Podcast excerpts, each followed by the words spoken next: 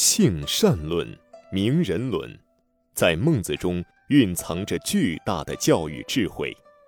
欢迎收听由素本生活推出的《孟子中的教育智慧》节目。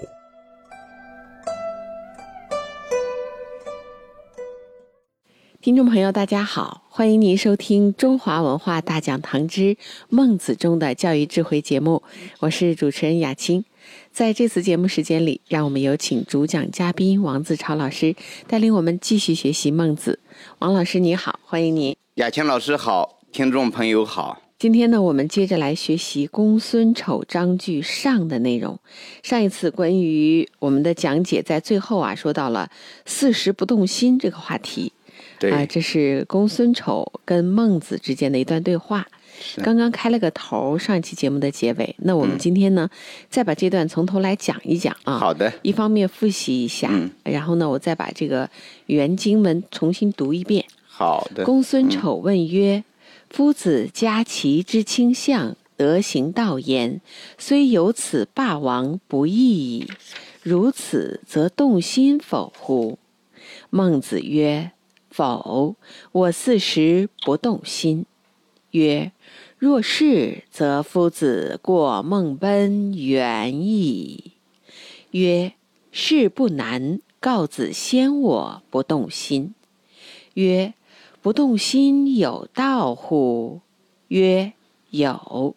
北宫有之杨勇也，不服挠，不慕陶，斯以一毫错于人，若踏之于市朝。不受于贺宽伯，亦不受于万圣之君。是赐万圣之君，若赐贺夫，无言诸侯。恶生至，必反之。孟诗社之所扬勇也，曰：事不胜，犹胜也。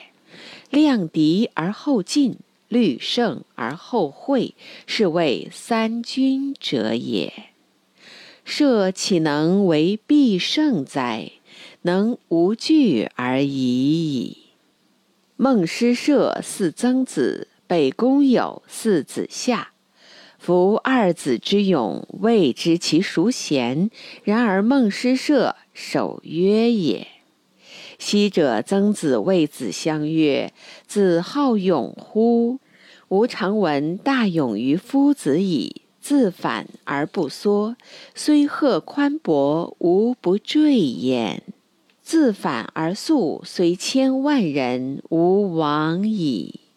孟诗社之守契，又不如曾子之守约也。好，公孙丑呢，他感觉到孟子一直在追求自己的理想。当然，孟子的理想呢，就是希望实行王政。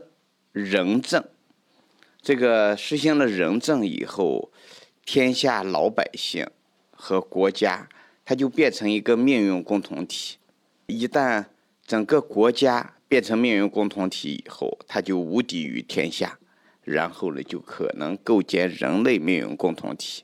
我们今天所说的推动构建人类命运共同体，实际上它是有着非常深厚的中华优秀传统文化的基础。不是说随随便便就喊出这么一个口号来。我们一直说中华优秀传统文化呢，它就是两大核心的东西。我们把这个称之为钥匙。如果抓住这两把钥匙，就把中华优秀传统文化的整个精髓就抓住了。一个就是构建命运共同体思想，一个呢是明明德的思想，就是彰显一个人的道德理性，让道德理性来引领。人的生物属性生命，但是呢，这种理想很难实现，呃，失败的几率很大。所以孔子一生，他在思想上是一个成功者，在现实政治当中，他是一个失败者。孟子也是如此，思想上他是一个成功者，他的思想影响了两千多年以来整个中华民族的发展，但是他在现实政治当中，他是一个失败者。所以呢。公孙丑就问老师说：“如果让你做齐国的卿大夫、卿相，相的就是一人之下，万人之上。他是宰相，卿呢是所有的部级领导的头。实际上，他是一个副国级的待遇，呃，这样子的一个官，给你这么一个政治机会，然后呢，你的理想就能够得到实现。从这次机遇当中，你的成就不异于霸和王的成就。如果真给你这个机会，你会不会动心呢？孟子说否。孟子说：“我不会动心，吾四十不动心。我四十岁的时候，我就不动心了。在这个时候，我们要把这个不动心和大家去讲一讲。孟子在后什么是不动心？对他这里讲的不动心，应该跟我们今天讲的不动心不那么简单的等同，是吧？是事实不动心和孔子讲的事实而不惑，它是一个意思。惑就是你看上边有一个或者的或，下边有一个心，惑心那就是动心的意思。随着利益的出现，我可以选择左，我也可以选择右，唯利是图。这个不动心呢，是我没有任何选择，它就好像一面镜子，你站在我面前，我就照出你的影下来；你不站在我的面前，我也就自然在那儿，不僵不迎。这就是所谓的不动心。孟子在另外一个地方也提到过，他说：“求则得之，舍则失之，是求有益于得也。求在我者也。”求之有道，得之有命，是求无益于得也。求在外者也，什么意思呢？就是我想做这样的人，我就能做这样的人。这个求呢，就是追求，我追求一个某个高度，我一追求就追到了。追的是什么？追的就是我生命的超越。这个是我自己能做得了主的。我想做个君子，我努把力就做了一个君子。做君子和外在的财富机遇没有任何关系，我就是一个乞丐，我也可以是一个君子。廉者不受嗟来之食，这就是一个君子。也就是说，这件事情有些事情是我们自己能掌控的。对，我能掌控我做一个什么人，我做一个儒者，这是我能掌控的。我信仰孔孟之道，这是我能掌控的。我为。弘扬中华优秀传统文化，奉献终生，这个是我能掌控的。控就是求则得之，我一求我就得到了；舍则失之，呃，我不想做，我就做不到了。这只在我的一念之心，这是求有益于得者也，求在我者也，就在在我内心深处，我能够做到这个。我想活在道德理性生命当中，这个是。没有任何改变的，这个不动心呢，它不动在这儿。说对外的东西，呃，我如果要是想今年挣到一百万块钱，求之有道，有挣一百万块钱的这种方法，得之有命，我也付出努力了，我也按着方法去做了，最后就没挣到，这个得归之于偶然性，它叫命。呃，我们有一些不可捉摸的东西，就归之于命。它有机遇性的或者偶然性的幸运性的这种程度在里头，不是你努力就能得到。因为你求的这些东西和你的生命无关，你求的这是外在的一些东西，所以这是生命之外的东西。孟子所说的不动心。就是我不能以生命之外的那些东西来影响我生命之内的坚守，富贵不能够影响我的生命坚守，叫富贵不能淫。有一些人穷的时候还挺有操守，一富了以后就没个样子了。富贵而淫，饱暖思淫欲，淫呢就是过多的欲望，就让他呢。呃，陷入其中不能自拔，贫贱不能移，就是外在的生活非常的痛苦，吃了上顿没下顿，但是呢，我不能改变我的操守，威武不能取。你像文天祥了、江姐了这些人，身陷囹圄，但是呢，他也不改变自己的节操，这些都称之为不动心。在四十岁之前，人受欲望。左右的这种几率要大一些，连圣人都在所不免。所以孟子呢，认为在四十岁之前，他还有点小心动，碰上一些机遇的时候，我要不要暂时舍弃我的志向，然后委曲求全，去讨好别人，去得到这个机会，然后德行大道。他还有这样子的想法。到了四十岁以后，你给我这个旗帜倾向，那是你的福气；你不给我，那我也没有办法。我不会说是就是去违背自己本有的这种志向去求你。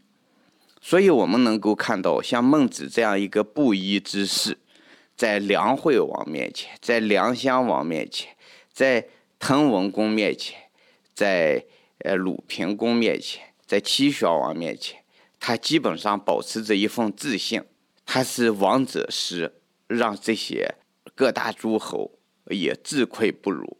所以呢，这是一个知识分子本有的节操或者良心。所以他说：“我四十岁就不动心了。”公孙丑就认为说：“如果真这样子的话，您比孟奔强多了。”孟奔呢是当时著名的侠士，在战国时候有一些侠者。实际上，侠者呢是墨家者流给什么出来的？他属于一个黑社会人物，就是当通过政府渠道、通过法律渠道、公检法渠道没办法伸张正义的时候，我们就转而找寻那些政府之外的力量。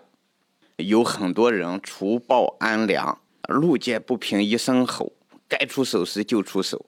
这些人呢，我们称之为侠士。有一些侠士呢，做的事儿大，所以就叫大侠。当然，他的道德节操也很高。有一些呢，他不能算大侠，呃，总之呢，算侠者。侠者以武犯境，就是他的武功高强，他一诺千金，呃，他有他自己的一些操守。像孟崩，孟崩呢也叫孟施舍，他就是这样子的人。所以这个公孙丑，他把孟崩和孟子相提并论。前边呢，公孙丑把孟子和管仲、晏子相提并论，这就是对老师的不了解。孟子呢是不屑于做管仲、晏子这样的人，因为那是霸者，而不是王者。霸者之师不是王者之师，孟子是一个纯儒，呃，所以他有他自己的身份鉴定、身份鉴别。现在不把孟子像霸王之师去比较了，又把孟子和墨家相比，这个孟师是孟奔呢，他就是一个墨家的侠士。孟子呢就说了：“这不动心并不难，告子先我不动心。”呃，告子在这方面好像也能做得到。嗯，对。哦，这个告子是个什么人呢？告子也是一个著名哲学家。你像孟奔、告子这些人，如果不是孟子在他的文章当中提到的话，我们今天已经不知道这些人了。但是呢，孟奔和告子在孟子那个时代，那名声可能比孟子还大。当时有大名声的人太多了。历史呢，它就是非常公正的，他把很多当时显赫一时的人物全部像筛子一样给过掉，最后留下的那就是过不去的。你像孔子、孟子这种大人物、大思想家，最后在历史上他是必须要留下痕迹的，因为孟子的一篇文章让孟奔和告子。也显现在我们眼前，我们说这是孟奔和告子的幸运。呃，至于说孟奔和告子他们的思想如何呢？我们后边会讲到。然后公孙丑就问孟子说：“这个不动心有规律可循吗？怎么样就做到不动心了呢？”看来他想学一学，对，他也想做到不动心，是因为他是孟子的弟子。孟子就回答说：“有。”北宫有之，杨勇也。他首先提到了齐国人北宫有，这个人是当时有名的侠士。孟子说，北宫有修养勇气的方法是，面对敌手，不仅身体不会退缩，连目光也不会偏离。有人胆敢动他一根毫毛，就好像让他在大庭广众之下遭受鞭打一样，绝不忍受。无论是呃，就是平头老百姓，穿着那种粗布衣服的平头老百姓，呃，你像那些平头老百姓，因为要干活。所以他的那个粗布衣服呢，就是比较肥大，呃，不影响动作，但是呢很难看，所以褐宽博就是这个意思。韩氏诸侯的国君都别想欺负他，他这种侠客往往也是刺客。你像荆轲这种人，你像于让，这都是属于著名的侠客。去刺杀国君，就和刺普通人是一个道理。没有什么两样，他也根本不怕什么诸侯。如果诸侯胆敢辱骂他，立马他就回击。这就是北宫友。这些人从小受过训练，就是怎么做呢？拿那个弓箭去刺这个人的眼睛，就是忽然就给把这个箭刺向他的眼睛。如果你要是眨一下眼，师傅马上吊起来就是打一洞。打完以后呢？再放下来，再拿这个尖刀，忽然就刺向眼睛，哎呦，甚至呢，已经这个刀刃尖已经碰到你的眼睫毛了。这个时候，人会本能的眨一下眼睛，那一眨眼睛，吊起来就打，就惩罚，就让你惩罚的让你受不了，再把你放下来，再一次，呃，就是去试验。所以这些人呢。叫死不旋踵，墨家有这种锻炼的方法，就是死脚后跟都不能动一下，脚后跟稍微的偏一下，偏一个角度，那就是想逃跑的样子，嗯，那就不行。啊。他平常的训练就很严格，呃，所以墨者在当时是一股远离政府之外的一股力量，他们在平衡天下的很多事情。所以，像北宫有这样子的人，这就是被训练出来的。嗯，他这个人就是，普通老百姓他也不怕，他杀普通老百姓和杀一个诸侯是一样的，这种人很厉害。然后说完这个北宫有，这就是不动心，不论你是拿利益去引诱他，还是拿呃武力去威吓他，他是不动心的。这个孟崩就是孟思死，刚才。呃，公孙丑和孟子提到的孟思舍，孟子就说到了孟崩修养勇气的方法和表现勇气的原则，呃，和这个北宫有不一样。即使面对战胜不了的敌人，他也抱着必胜的信念。这种人呢，就是不怕死。你就是一百万人来，我也是一个人，我也是往前冲。我们前前几年有一部电视剧叫《亮剑》。就是他不会从后边突围，直接冲到前边去突围，他是正面突围。狭路相逢勇者胜，这个孟本也是这样的。他说，孟本自己说，如果估量敌人的力量在前进，考虑了胜负才交锋，那么面对劲敌之时，一定会畏惧不全。我怎么能做到每战必胜呢？也只不过是无所畏惧而已。要不你把我杀了。要不我就赢了。总之呢，在我这儿是没有逃跑，没有呃说兵刃既接，然后弃甲夜兵而走这种事儿，孟本是干不出来的，孟思舍是干不出来的。所以孟子说，上述两位侠士的勇气确实很难有高下论之，但孟本的勇气不讲究那么多外在因素，比较简约可行。孟奔练的是心，嗯北宫有练的是外在的反应。北宫有他一定要，比如说拿一个弓箭去刺睫毛了，拿一个当头忽然就给他打一棒，呃，在这个过程当中，他能不能忍受得住？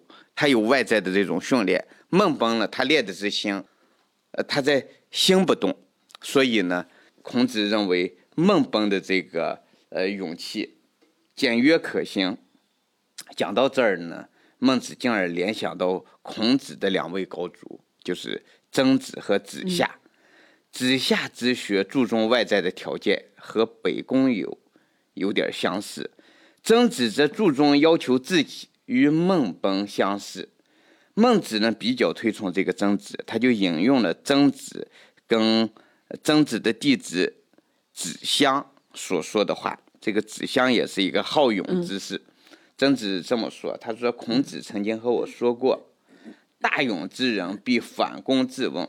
如果正义不在我这里，即使是个无权无势的普通人，我也不会去恐吓他；如果正义在我这儿，即使面对千人万人，我也勇往直前。”孟子的结论是：孟崩简约的修养之道，又不如曾子那样能够自我约束。就是你像北宫友和孟崩呢，他们没有什么道义，他们是一诺千金。这种道义就是，呃，类似于一条狗，谁养它，它就对谁好，它没有道义。你像这个狗啊，警察养一条狗，它就会咬毒贩；毒贩养了一条狗，它就会咬警察。这里边没有任何道义可循。所以那种黑社会所谓的侠士，实际上是没有什么道义可循。你比如说于让，他几次三番要为智伯报仇，去刺杀赵简子。实际上从做人方面，从对老百姓方面，这个赵简子要比智伯强多了。但是于让呢，他就忠于智伯，忠于反动势力。所以北宫友和孟崩呢。他们无所谓正义和不正义，谁对他好，他对谁好。但是儒家不是这样，儒家他有个正义在里边放着，他只追求正义。所以曾子的弟子子襄也是一位勇士。呃，孟子这儿是想告诉别人，所谓的勇，有墨家之勇，也有儒者之勇。儒者之勇是放在正义方面，说。孟崩呢，他不分青红皂白，只凭一股勇气。但是呢，曾子所强调的是以正义约束的勇气。所以有了这种勇气，就能做到不动心。知耻而后勇，就是对自我约束的那种机制。